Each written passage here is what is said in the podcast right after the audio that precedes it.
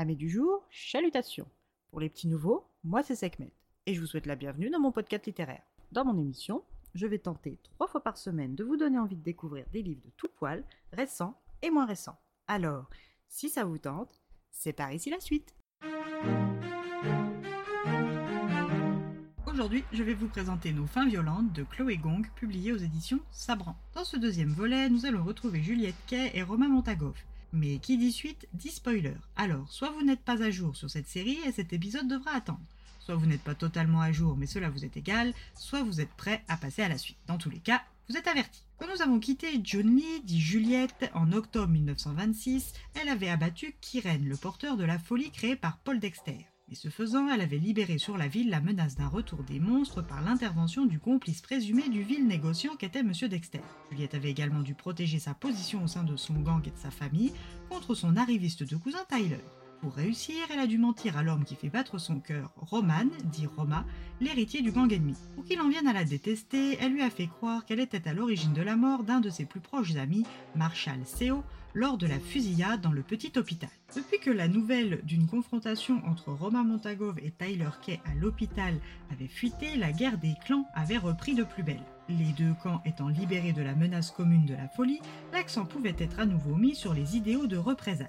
Depuis trois mois, Romain semait des cadavres d'écarlate derrière lui accompagnés de fleurs blanches ou de messages en coréen en hommage à Marshall. Toute la théâtralité du gang des fleurs blanches, enfin exploitée par cet homme blessé, rappelle cruellement son choix à Juliette. Elle n'avait pas revu Romain en personne depuis la fusillade de l'hôpital, quand les premiers soulèvements à Nanchi avaient secoué la ville et que son clan s'était rapproché des nationalistes en s'opposant discrètement aux communistes. En ce tout début du mois de janvier 1927, Juliette et sa cousine Kathleen sont en mission. Elles doivent prendre un contact privilégié avec un négociant d'armes occidental et pour l'aborder, elles se rendent à une séance de projection du Grand Théâtre, lieu prisé par les Occidentaux fortunés et tout le Gotha mondain shanghaïais. Juliette est d'une humeur massacrante depuis octobre dernier et sa cousine tente tant bien que mal de la dérider quand soudain en contrebas, dans la salle, Juliette aperçoit Roma, dans un costume blanc lumineux, plus imposant et sûr de lui que jamais.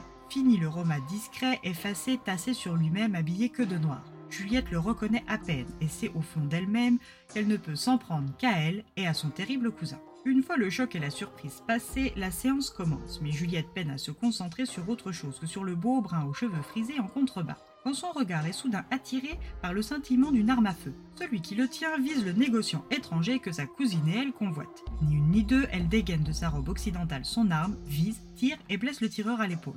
Dans la salle, aucune réaction, sauf Roma qui lui aussi a sorti son arme, la cherche, la vise et lui tire dessus. C'est à ce moment-là que les spectateurs comprennent et se dirigent vers les sorties en toute hâte. Juliette veut appréhender le tireur, mais aussi réussir sa mission, confiée par Maître Kay, son père.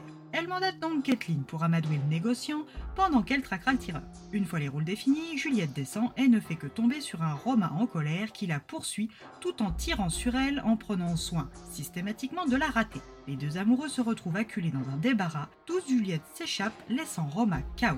À son retour, le contrat est signé et le bureau de son père toujours occupé par un représentant nationaliste. Juliette profite du départ de l'un d'eux pour entrer et découvrir que les écarlates subissent encore une fois un chantage en échange de la garantie que les monstres ne feront pas de victimes dans le gang.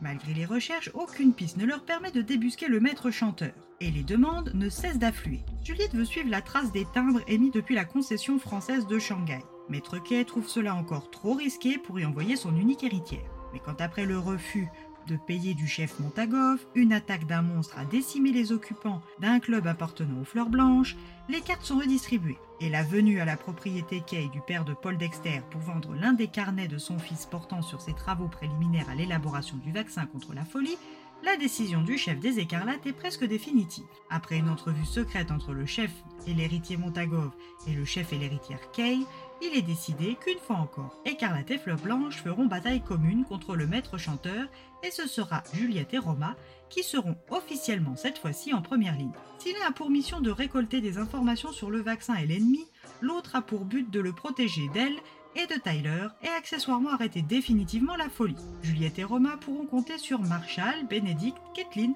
Dimitri, Rosaline, Tyler, Alissa pour les aider ou leur mettre des bâtons dans les roues. Trier les amis des traîtres est une mission des fois plus ardue que de traquer des monstres. Juliette et Romain ont toujours su que ces violents plaisirs ont une fin violente, mais leur amour sera-t-il assez fort pour le supporter? C'est bien là la question.